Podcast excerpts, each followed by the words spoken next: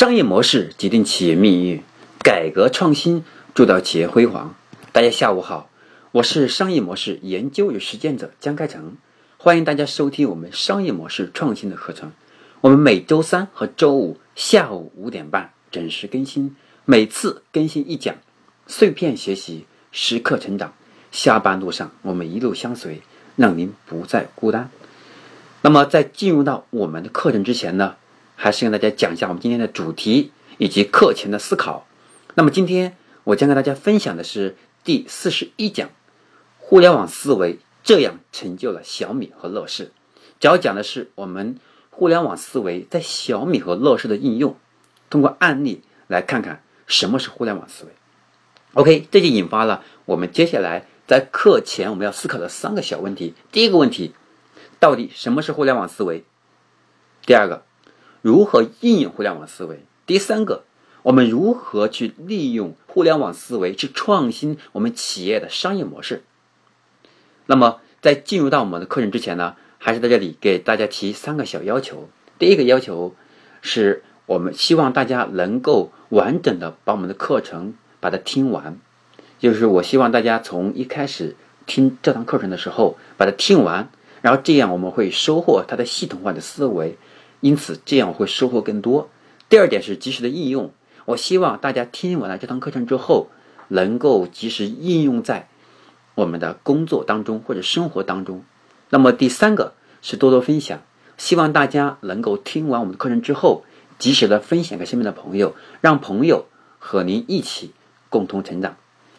那我今天就进入到我们正式的课程。其实现在啊，一些传统的企业。在受到互联网的冲击，所以大家非常希望的去了解互联网的一些运营的规律，于是互联网思维就成了神丹妙药，成为先进生产力和先进文明的代表。因此，我们今天仔细想一想，在这样一个快速变化的年代，每一个企业其实都是传统企业。为什么呢？因为今天我们是超前的，明天可能就是落后的。因为互联网它的思维在快速迭代。它的技术在迭代，那么它的人才也在迭代，我们的管理也在迭代，文化也在升级。因此，我们说，今天你觉得自己很先进，明天你一觉醒来，就会发现自己已经落后了。举一个例子，这个例子大家应该都听说过啊，耳熟能详。马云花了十多年的时间，建立了今天支付行业的，特别是互联网支付的一个大哥大的地位，就是支付宝。看起来是牢不可破的，然而在二零一四年春节的时候，腾讯发起的微信红包就对支付宝的统治地位形成了冲击。今天我们再来去审视一下，那么今天，对吧？是二零一七年十月份，我们再来去看一下，我们今天的大街小巷，支付用的最多的是什么？应该这么来问吧？我们生活消费，大部分消费应该都是用微信支付的，对不对？但是我们银行的，比如我们是要给银行转账，可能还是用支付宝。因此，过去我们支付宝的统治地位就逐渐的被我们的腾讯给它冲击之后，进行了市场的稀释地位。因此，这我们再来看，任何一个企业，不管是多么霸主的地位，它也不是永恒的。因此，我们需要不断创新，不断的危机意识，促使我们不断去进行。这个升级呀，不但去改变我们的商业模式，不但去，不但是改进我们的管理结构，不但是优化我们的管理机制，不但提升我们的战斗力，不但强化我们的技术，不但是研究新的思想，去让我们的产品更有生命力，让我们的平台更有活力，这样才能有持久的一种，才有持久的一种市场地位的保障。这个保障。我对于是持久性能有多久，就决定于我们的综合实力和我们的软件胸怀和实力了。因此，在这里，我想通过支付宝和微信这个事情，也能够让我明白，其实任何一个企业，它都是在不断的一个动态平衡的一个变化的过程当中，我们应该时刻的有一种危机感。因此，讲到这里，连马云都在焦虑，那么今天我们其他的传统企业。应该也更为焦虑了，因为互联网圈子看到的人都会觉得，支付宝哇被微信冲击了，突然之间微信再被别的东西冲击一下，是不是像这么大的一个 BAT 的一个一个市场地位的一种霸主地位的一些企业都会焦虑？今天我们中小企业也更会焦虑。微软的前首席执行官也曾经对谷歌嗤之以鼻的，那么他觉得这是一帮毛孩子，对吧？是做了一些新玩意儿的照片，没把它当回事情。但今天，谷歌在互联网上已经彻底的击败了微软。面对着移动互联网的冲击，微软也不得不宣布向手机和平板这种厂商去提供免费的这种视窗操作系统。来抵抗谷歌的安卓系统的冲击。其实，互联网已经干掉了很多行业。它是一个，它是一个价值的创造者，但它优先是一个价值的毁灭者。它在毁灭很多传统的商业模式的时候，谁离互联网最近，互联网就会优先毁灭谁。当然，在这里的毁灭，大家不要理解为，不要理解为贬义词。我们所说的毁灭，其实更多的是一种颠覆。它是重新去创造一种新的商业模式，在这里我千万不要千万不要误会哈，这个毁灭是一种是一种形象的比喻，它并不是真的把你灭掉了，而是说你被边缘化了，你的收入不再上升了，你的商业价值被客户的认知度和客户的认可度在下滑，我们的市场地位也在下降，比如，那么曾经，对吧？我也。在讲新媒体的时候，给大家讲过一个例子，说互联网，对吧？互联网让我们现在的媒体产生了变化，互联网摧毁了报纸。那么很快我就发现，很多人都会反过来说，互联报纸不现在活得好好的吗？是我们表面上看报纸，他们活得好好的，报纸还在卖广告，还有收入。但今天你去看一下，无论你在电梯当中，还是在地铁里面，几乎每个人都是拿着一部手机在看新闻，今对吧？今日头条啊，还有搜狐新闻呐，腾讯新闻呐，手机一秒钟就能及时看到的资讯，和我们过去我们的报纸的新闻，可能还是前几年才发生的。那个时候不叫新闻了，可能是旧闻了。因此，我们说报纸它还存在，它也需要，只是它的媒体价值和用户的阅读价值会产生的变化。它不像过去十年前那么抢手，因此，再给大家举一个例子，在今天我们所说的乐视，虽然出了一些小问题，大家的议论纷纷的，但是乐视确实给我们现在的影视行业，对吧？我们娱乐这个行业，它产生了很好的一个示范的作用。那么在这里跟大家讲一讲，以小米和乐视跟他讲讲。我们互联网思维是如何去创新商业模式的？希望能引发大家思考。那么在这里呢，就要讲一讲另外一个被互联网冲击的领域，就是制造电视机的这种工厂。那么过去电视机这种大厂啊是相互竞争，一个是电视机的部件的零部件的这种标准之争，比如说等离子，还有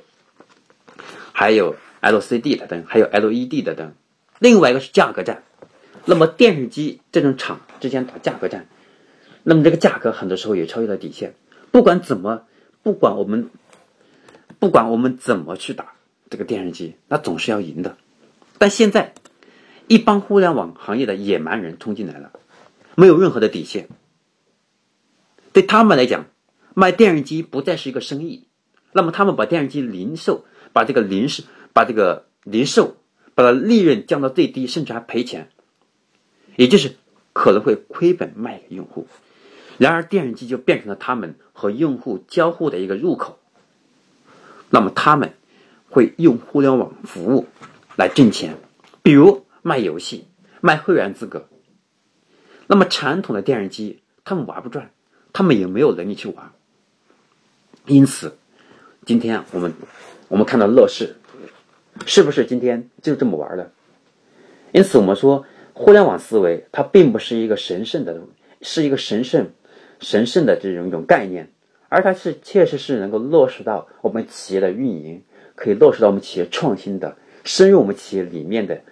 一种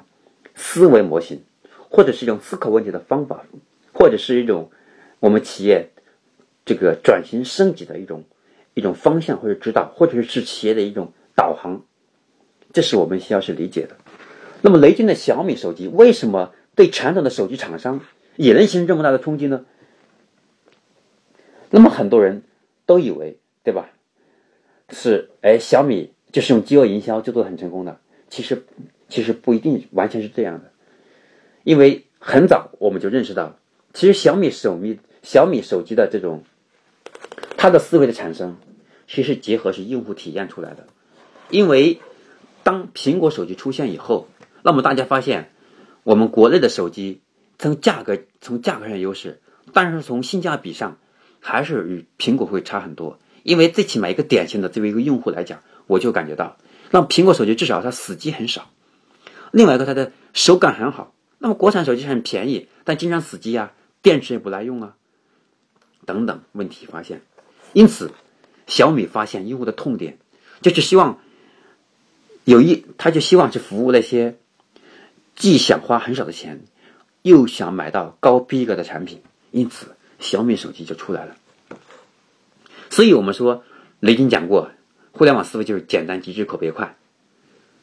那么我们这句话这几个字大家都会念，那么怎么用在我们的实际的我们企业制造当中，我们企业运营的过程当中？那比如说小米，对吧？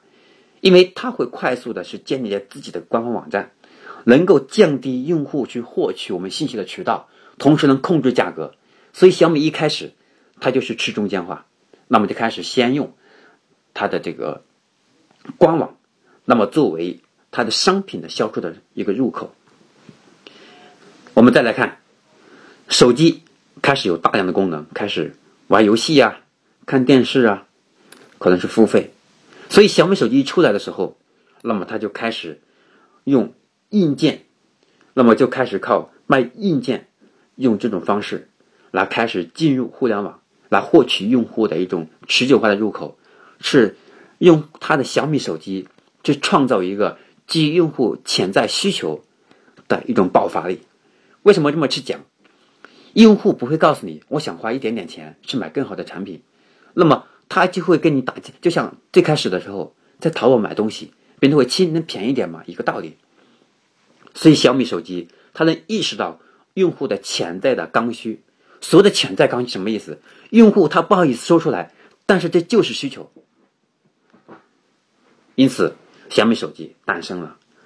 开始对我们的手机这个行业，我们所看一下小米手机的使用用户，从八零后、九零后开始渗透到七零后、六零后。为什么这么直说？那小米手机它的价格战是一个跟苹果手机相比，那是绝对的优势，对吧？另外一个，那么小米手机它已经从小米手机变成小米电饭煲。这的小米车，那么它是基于我们现在互联网思维的一种社群思维产生的。他想用小米手机去获取一群用户，然后呢，当用户因为小米手机对我们产生的依赖性、产生了信任度的时候，产生了好的口碑的时候，我就开始给你提供其他的基于小米其他的一些产品，比如说电视机啊，还有比如电饭煲啊。总之，按照雷军的想法，就是我们是基于我们小米。不是做手机的，我们小米手机，我们小米是基于手机，去服务我们用户的生活。因此，我们所看到的小米手机是这么产生的。因此，我们再来看看乐视哈，跟小米去比较一下。那么乐视，那么过去我们发现，我们看电视，我们网络电视会用土豆，用优酷。那么优酷和土豆呢，他们都是一种视频网站，他们都是靠啊 VIP 吃广告，VIP。看那种，呃，看那些就是刚上的大片，对吧？那么现在我发现哈，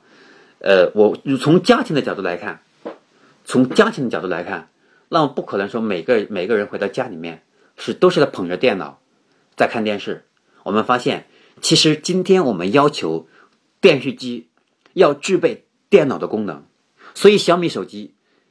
逐渐和乐视一样。都在向我们的这个电机方面去进发，那么主要看乐视，那么乐视呢，当它和小米在竞争过程中，它发现有很很大的一个问题，就是我们都可以去用我们的硬件去发展我们的会员，但是如果我们没有好的优质的内容，如果我们的用户和你的用户获取的这种片源都是一样的，那么就意味着，就是我们的用户说白了，不管从谁让你花钱买的服务是一样的话，那就比价格战了，就没有优势了。所以乐视开始，它要打造一种一种一种影视的生态，所以乐视开始是拍电影，从硬件到内容做一体化，来是满足用户个性化的需求，是打造自己的核心的霸主地位。所以未来就是我们的影视圈一样，你要有核心的电影，你要核心的片源，这个片源才能决定你未来的霸主地位。为什么？因为如果我们没有核心的东西，到最终我们就没有竞争力。硬件很难产生核心的竞争力，为什么？因为硬件说白了，你能做的我也能做，你能找到材质我也能找，你的思路我也能学。但是片源，那么它就需要一个新的投入。我们谁能够真的是投入，先是创造这种核心竞争力，那么未来用户的忠诚度会很高。就比如说这前段时间，对吧？这个这个就像那个搜狐，那么他拍了他拍了一个叫《无形法师》，就很好。那么，对吧？搜狐我就把这个我就把这个我就把这个片源我就不给你，其他的频道你就放不了。那很多用户很想看，那就只能去搜狐了。这种广告模式。其实乐视也在向这么学，所以当我们给这些手机厂商跟他们讲互联网思维的时候，那么过去我认为很多厂商听不懂，也许他也不认，也许他并不看好，也并不认为互联网思维能够有大风大浪。没想到过去他们认为是危言耸听的内容，今天变成了他们这个被打击成一种弱化的地位的。一种结果，所以今天几乎所有的手机厂商都建立了自己的独立的互联网的手机品牌，也试图去模仿小米饥饿营销，试图去模仿，试图去模仿乐视的这种生态体系的建设。所以，我们从小米对手机的冲击，乐视对电视的冲击，再联想到之前互联网对音乐、对媒体、对影视、对电商的冲击。我们可以看到，一个大公司规模再大，业务再成功，它在互面临互联网冲击的时候，也可能会有危机感，也可能会被也可能会被颠覆掉。所以，我们说互联网思维，它并不是一个神圣的概念，也并不是我们想象的互联网思维是和我们无关。那么，它可以用在我们的一点一滴上，小到可以记住微信。是给我们客户提升一个服务的粘度，大到我们可以基于我们的上下产业链进行整合，来让我们彼此的资源共享，能够让我们的用户体验更好，能够让我们的用户忠诚度更高。再大到可以通过互联网思维去创建我们企业的产业链。因此，我们说互联网思维通过今天的小米和乐视，我想大家应该能。有进一步的理解，其实互联网思维，它并不是，它并不是说我们这个很高大上，而是随处都触手可及，能够从一点一滴去用在我们的生活上。打个打个简单的比方，比如说我们今天是卖衣服的，我们是不是首先可以去入驻我们京东、入驻天猫，先想办法去触及一些不受时间、空间去局限的这种。这个前往的用户群体，第二点就是我们是不是可以去建立一个微商城，然后让用户在微信或微商城当中去享受更低的价格，去和我们去和我们这个品牌一对一的的去社交，能够让我们去真正了解终端用户的需求。然后再比如说我们卖衣服的，我们是不是可以和用户的需求？进行深度的服务的角度来看问题，让我们的用户他在他提出的他提出的一个想法，比如说一般的一米七五或者一米六五，一般的我们都是哎这种风格的，但是呢我可能呢是偏瘦一点，那么我想把那个地方改一下，那是不是我们可以通过互联网让我们的用户通过在线提需求，那么他可以多加钱，我们可以给他定个性化的定制呢？就比如衣领，对不对？